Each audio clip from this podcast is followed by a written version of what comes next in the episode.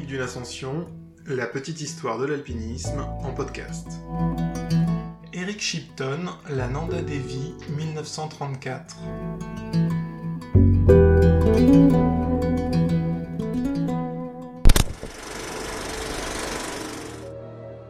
Hiver 1933, l'explorateur britannique Eric Shipton tire des plans sur la comète.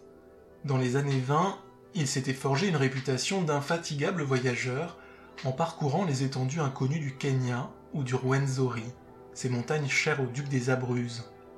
Il réfléchit donc à une nouvelle destination, et son choix se porte sur la région du Garhwal, coincée entre le Népal et le Cachemire, à l'extrême nord de l'Inde britannique.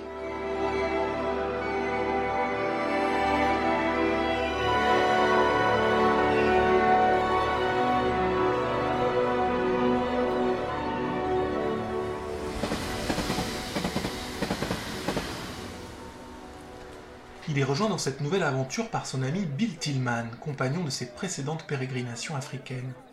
À leur côté, trois porteurs Sherpas rencontrés lors de l'expédition britannique à l'Everest quelques mois plus tôt. L'équipée est étonnamment légère pour l'époque, mais Shipton veut limiter les coûts et être très rapide. Quatre semaines de voyage sont nécessaires pour relier Londres à Calcutta, puis finir par entrer au Garhwal.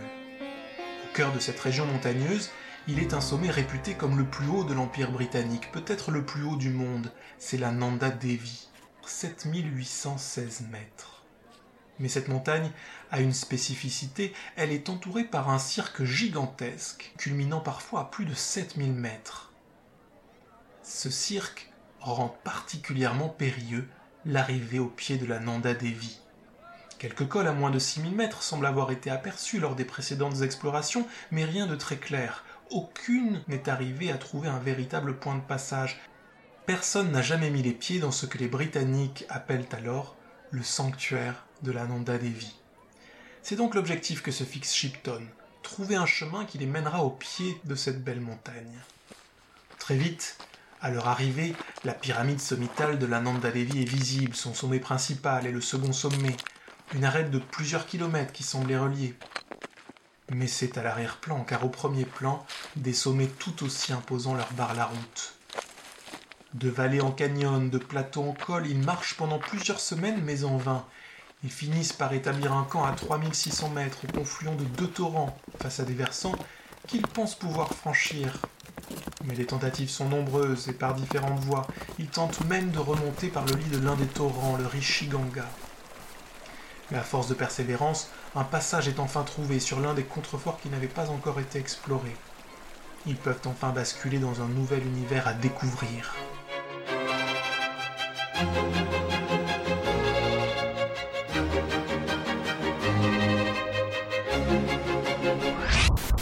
Juin 1934, ils ont enfin trouvé la clé du sanctuaire de la Nanda Devi. Ils sont les premiers à y pénétrer. La vue qu'ils obtiennent alors de la face nord est saisissante. Les glaciers, les deux sommets distincts, la face abrupte. Lorsqu'ils observent cette montagne pour la première fois, Tillman et Shipton sont épatés. Jamais ils n'ont vu pareille paroi. Ils l'estiment à près de 3000 mètres. L'ascension de cette montagne, la 23e du monde, ne se fera pas par le nord, prédisent-ils. À la vue de cette face, ça leur semble impossible. Ils font un retour forcé de quelques semaines dans la vallée, au plus fort de la mousson, les gorges du Rishiganga étant devenues trop dangereuses. Ils explorent alors des villages dans lesquels aucun visiteur occidental ne s'est jamais rendu.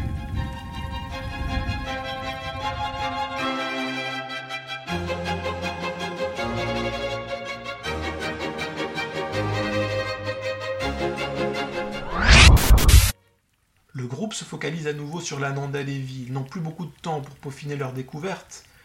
La mousson se calme un peu et le temps doit à nouveau permettre leurs aventures en montagne. Alors ils partent. Puisque la face nord est imprenable, l'objectif est d'approcher la face sud et d'y découvrir un itinéraire possible d'ascension. Dans le petit village de Manna, ils recrutent donc une quinzaine de porteurs pour gagner en autonomie et être capables d'aller plus loin encore dans leur prospection. Ils prennent alors le chemin de leur première incursion. Mais pendant les semaines qui se sont écoulées, plusieurs éboulements ont considérablement altéré l'itinéraire. Fort heureusement, les principaux passages restent praticables et quelques jours plus tard, ils parviennent du côté sud. Mais bien trop près et bien trop bas, ils n'ont qu'une vision écrasante de la face sud, impossible pour eux d'en déterminer la faisabilité.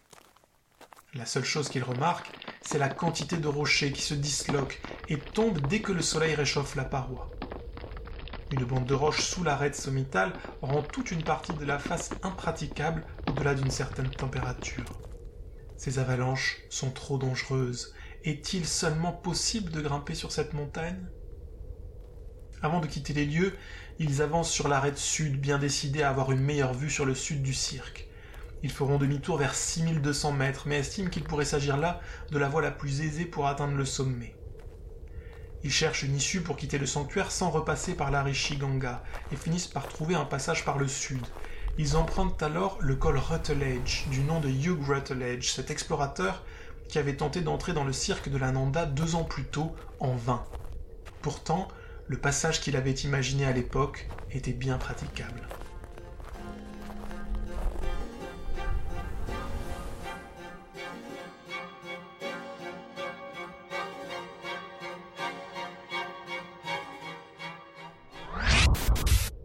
En 1936, Bill Tillman et Noel Odell se joindront à une expédition anglo-américaine au Kanchenjunga. Le groupe finira par changer de cible pour la Nanda Devi. Ils gagneront un temps précieux pour pénétrer dans le sanctuaire et approcher la face la plus propice à une ascension. Et ce, grâce aux explorations menées par Shipton deux ans plus tôt. Tillman et Odell parviendront au sommet en août 36. Et jusqu'en 1950 et l'expédition française à l'Annapurna, ce sommet restera le plus élevé jamais gravi par l'homme. Quelques semaines plus tard, de retour d'une expédition avortée à l'Everest, Eric Shipton retraversera le sanctuaire. Il ne sera pas seul, à ses côtés, un Sherpa du nom de Tenzing Norgay. La Nanda Devi renferme bien d'autres secrets. En 1965, une expédition financée par la CIA tente de parvenir au sommet pour y installer un système permettant aux États-Unis de surveiller les activités militaires de la Chine. Ce dispositif d'un genre nouveau était alimenté par une pile à combustible nucléaire. L'appareil a été perdu dans une avalanche, et le sanctuaire de la Nanda Devi sera alors fermé aux visiteurs pendant 7 ans, vraisemblablement pour des questions de radioactivité trop importantes. Dans les années 80, la région sera classée en parc national. L'ascension du sommet principal de la Nanda Devi ne sera désormais plus possible. Seul le second sommet demeurera accessible par le sud.